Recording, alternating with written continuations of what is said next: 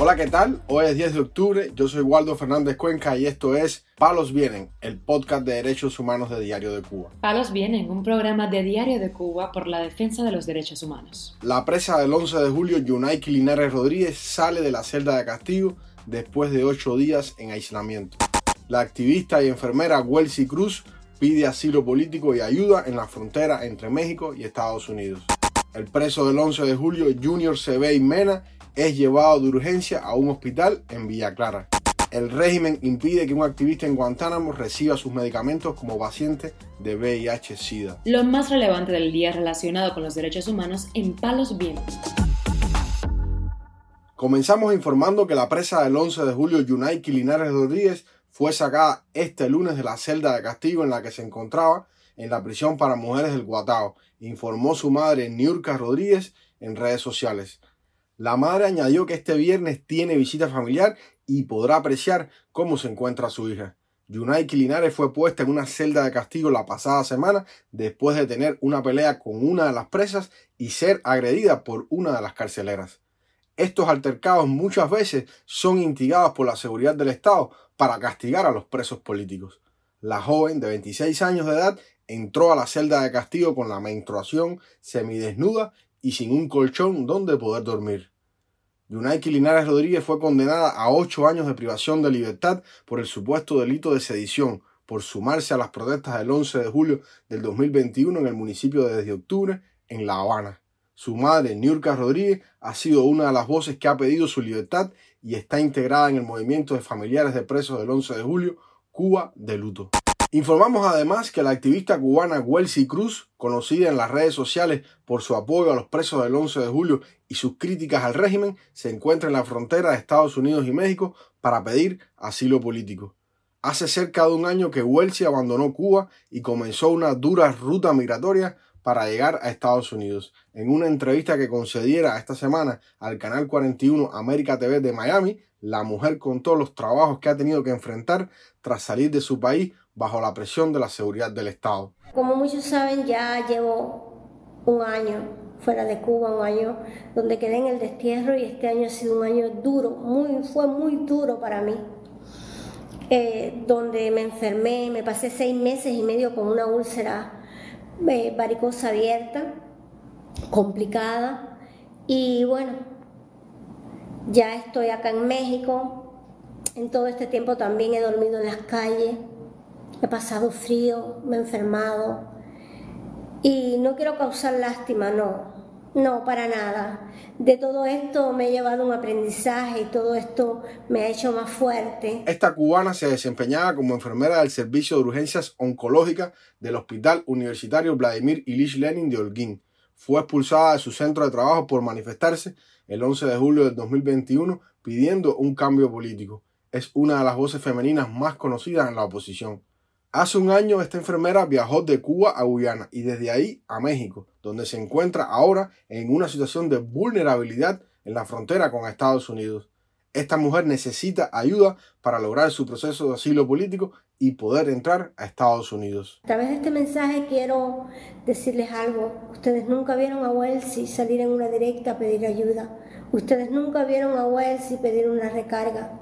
Pero hoy, hoy tengo que quitarme esa pena, tengo que quitarme esa vergüenza y lo tengo que hacer porque ya estoy aquí en Puertas de Libertad y no, no puedo entrar porque no tengo, es decir, tengo mi cita aprobada, pero no tengo el dinero para los pasajes. Por eso hoy le pido a esa comunidad cubana, al exilio, a aquellas personas que se ven, aquellas mujeres que se ven representadas en mí, aquellos hombres que igual, de igual manera dentro de Cuba me apoyaban en, mis directas, cuando yo hablaba, cuando yo salía a las calles, que estaban ahí, por favor les pido que toda aquella persona que pueda ayudarme, que pueda aportar algo, un granito, para yo poder entrar a,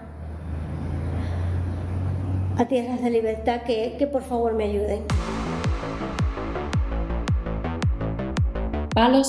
También damos a conocer que las autoridades de la prisión de hombres Guamajal en Villa Clara tuvieron que llevar con urgencia al hospital al manifestante del 11 de julio encarcelado Junior Sebey Mena, de 33 años, debido a un fuerte dolor en el pecho.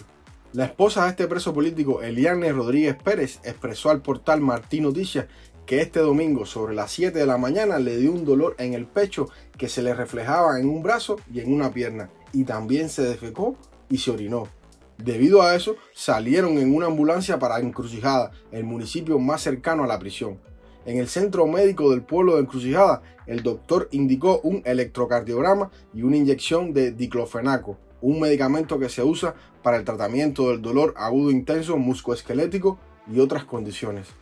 La esposa relató que estaban preguntando que si tenía un marcapaso puesto, cuando él no tiene ningún marcapaso. Al cabo de las 11 de la mañana lo remitieron para el hospital de Santa Clara. Le hicieron un electrocardiograma y el médico dice que estaba en el rango normal, yo le explico que no es primera vez que le ha pasado, que él es portador de ciclemia y que si existía la posibilidad de que le hicieran un chequeo general y dejarlo ingresado. Sin embargo, los médicos del hospital Arnaldo Milián de la capital villaclareña consideraron que el paciente no presentaba un cuadro clínico que conllevara permanecer ingresado en el hospital.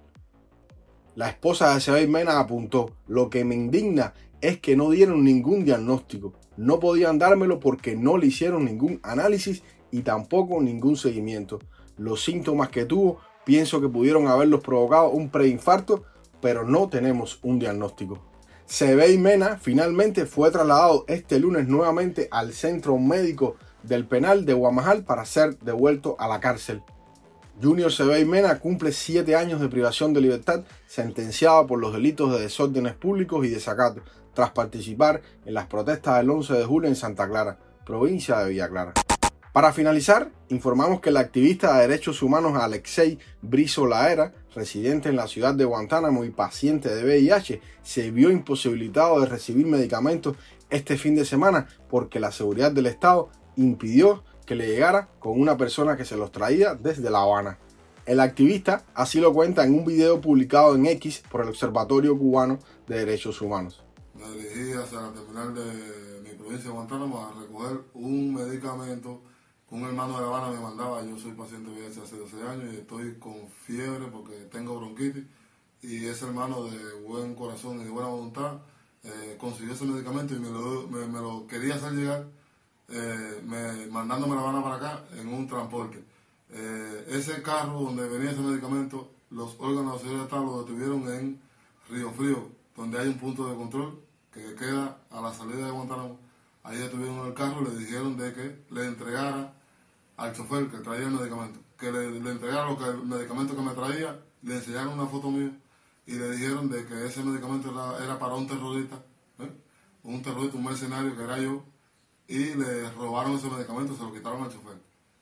Esto la policía política lo está haciendo porque quiere que yo eh, deje de ser activista de derechos humanos. Hace menos de 72 horas estuve detenido eh, y ellos me amenazaron me pusieron todo tipo de amenazas porque quieren que yo deje de ser activista de derechos humanos. Este opositor responsabilizó a los órganos de la seguridad del Estado de cualquier percance que le pueda pasar con su salud. Yo quiero que el mundo entero conozca y todo el mundo sepa que yo hago responsable de cualquier cosa que me pueda pasar, ya que, como decía ahorita, soy paciente de VIH-Sida, hace 12 años estoy enfermo, ahora tengo una bronquitis fuerte, la fiebre no se me quita ni ese medicamento, pues ya saben vida. Hago responsable de cualquier cosa que me pueda pasar a la dictadura y a los órganos de, la seguridad de Estado. Patria